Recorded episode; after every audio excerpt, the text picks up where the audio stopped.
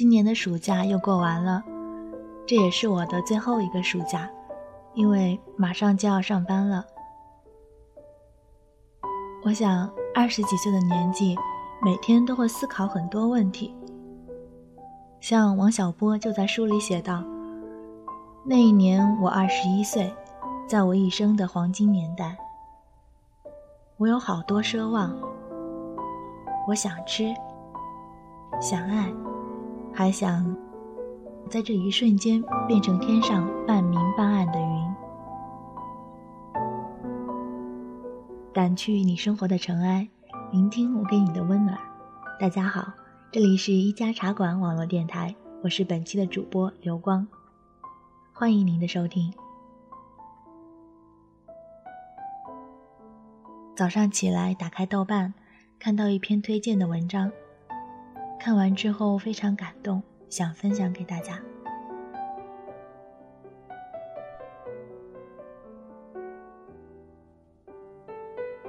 亲爱的有灵，望你一切安好。我在玩豆瓣的第三天就关注了你，原因是喜欢你对待自己理想的态度，当然也很喜欢你用那些网络用语可爱的说话方式。给你写这封信，并没有丝毫炫耀的意思，只是希望我的故事能够让你变得坚强一点，为了自己的梦想。继续走下去。其实我想，也许你并不需要安慰，因为内心的选择你早就做好。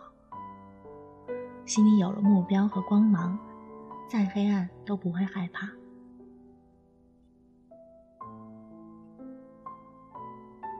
我曾经是跳级生，省重点高中的保送生，十四岁就上了高中。但因为是放养式的成长，所以上了高中以后，又因为班上一半的同学都是非富即贵的学生子弟，在他们的影响下，我渐渐变成了人们眼中的小太妹，成绩一落千丈，从重点班变到了普通班。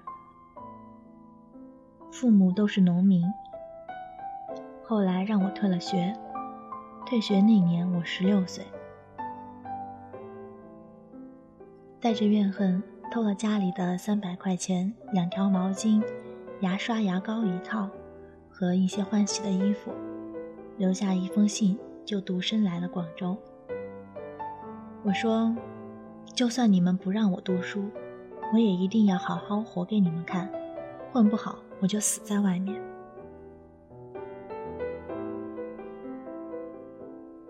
那个时候是夏天。我买了六十七块钱的站票，在火车包厢的街头那个空档地方，挤到连站的地方都没有。十八个小时的困乏让我几近昏厥。那个时候家里的小灵通到广州也没有办法用。当时唯一的念头就是找个地方上班，有吃有住，不要露宿街头就好。当时，只要看到了“招工”两个字，就两眼发光，也不会考虑丢脸什么的，完全没有。在一个月里发过传单，在小卖部里给人送过外卖，洗盘子、卖水果，什么乱七八糟的工作都有。因为当时年纪小，总被人欺负，平均几天就换一个工作。然后领着自己的全部身家，一个塑料袋子到下一家。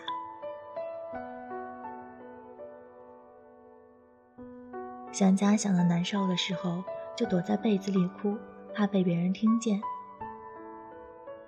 直到最后的一份工作，那个时候已经从火车站辗转到了市中心，在一个珠宝批发城的一个档口。当时他们公司的员工全部出去旅游，只剩下老板和店长在闲聊。我想，嗯，这个好，应该没有人欺负我了。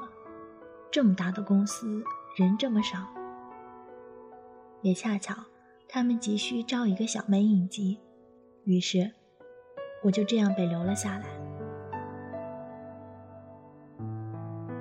那是一家规模还很大的公司，正常的话，像我这么小的女孩子是不会考虑的。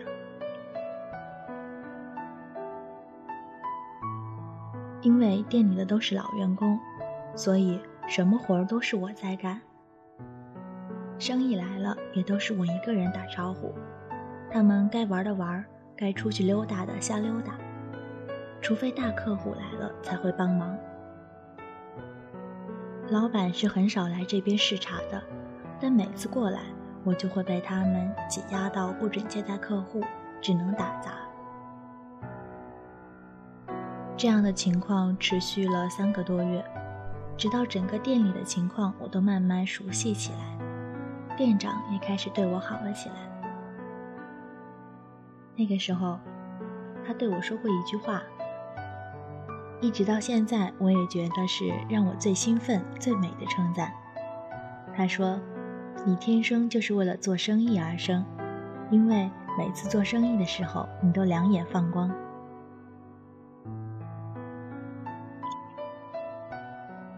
店里的人依然经常欺负我，但我并不介意。每次在他们问我什么东西在哪儿，什么东西的成本价是多少。什么订单该怎么出货时，我就觉得我受的欺负，我吃的苦都是值得的，因为他们什么都不知道，什么都不懂，像是一群废物。对，在我眼里，他们就是一群废物。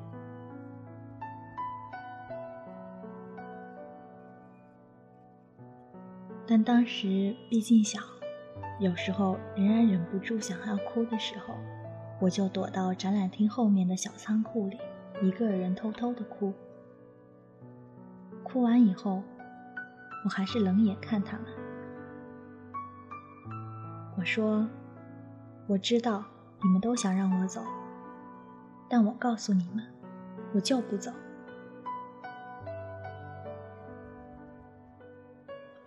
一年以后。我把店长踢掉了，自己当了店长，把店里几乎一半的员工都开除了，店里的营业额提高了百分之五十。那一年我十八岁。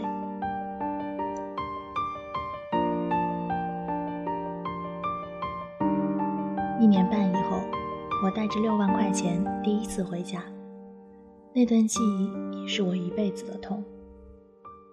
你无法想象。一个屋子里二十几个人哭得抱作一团的场面。我虽是在乡下长大，但家里就我一个女孩子，又生得好看，所以都宝贝的不得了。因为我的出走，让外婆一直都不让爸妈进他们的家门。一屋子的人都在哭。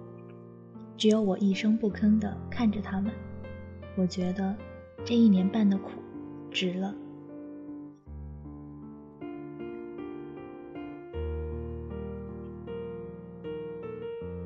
在家里待了五天后，我不顾家人的反对，半夜偷偷起床回了广州。后来花时间自学了几门语言和经济学。零七年的时候，开了自己的外贸公司。加上我，一共才九个人。那个时候很多东西都不懂，租了人家的房子，上班的时间忙着店里的事情，早上和晚上忙着自己公司的事儿。经常因为休息的时间不够，左手打着葡萄糖，右手还在做事情，一直到现在，左手的手背和手腕那儿。还是有密密麻麻的打针的时候留下了小疤痕。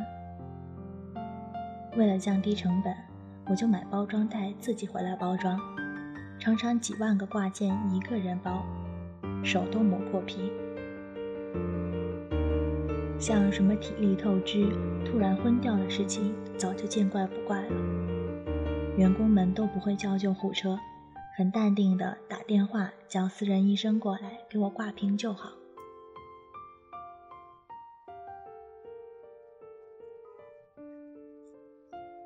因为刚起步，那时候客户都是店里自己的老客户，他们把其他的单子给我们做。后来老客户带着新客户，我交货的日期也准，质量也好，公司经过一年的发展，从九个人发展到了二十七个人，然后也遇到了开公司最大的危机。我的一个本地客户在我的仓库里看到了他客户的单子，然后请黑社会威胁我，如果再做他的单子，就对我不客气。公司的人都劝我算了吧，要么就不做了吧。可我就是个倔脾气，当时就撂出话来，我说：“有本事你把我杀了，否则。”你哪怕把我打残废了，我的公司还要继续运营。有本事你就把我全公司的人都打残废了。花钱请黑社会的事儿，谁还不会干啊？后来威胁了我几次后，对方觉得碰到我这样的人也算是没辙了。差不多过去一个多月，零零碎碎的出掉了几万块钱的小单子。但是还有二十多万的堆在仓库里，天天着急的睡不好觉。可老天也是公平的，店里有个大客户，他做的生意很杂。无意聊天中，我就说到了这个事儿。他说：“你带我去你的仓库看看，或许我能帮到你。”然后他说：“三十万你全部给我，我帮你出掉。这对我而言是个小问题。”他还说，做生意不能太诚实。最后，二十八万的货全部清干净。所以我一直在想，有时候困难的另一面，也许就是机遇。但当时年纪太小，二十二岁时，我因为失恋遭受了打击太大，无心经营公司。后来濒临破产，不得已才把公司转手了。那时候已经发展到了五十一人的团队，这也成了我一辈子最大的遗憾。二十三岁那一年，我重度抑郁，跟精神病也没有多大的差别，一直住在医院。差不多经过了一年的治疗，才慢慢的好转。然后，我现在的老板邀请我到他的公司工作，只是普通员工。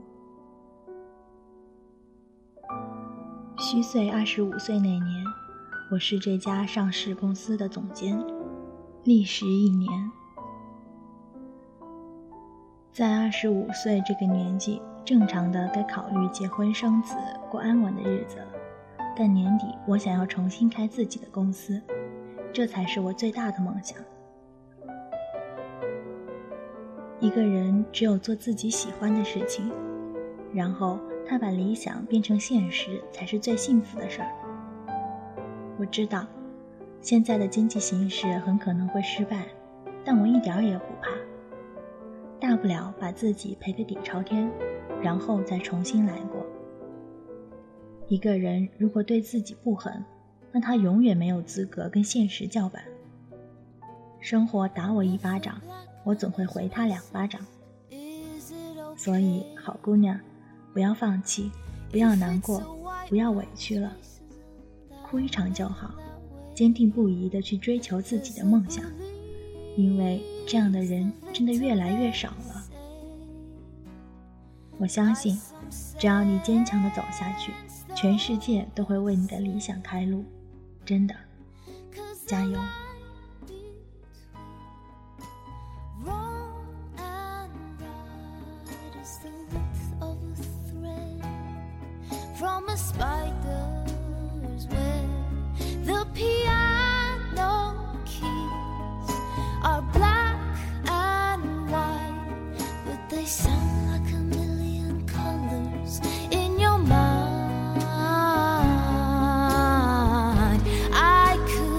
you to go to war.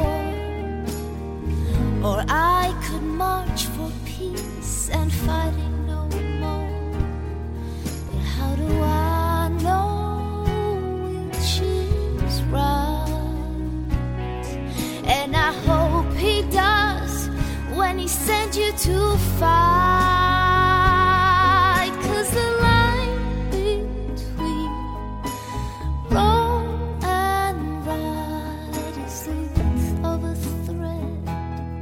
From a spider's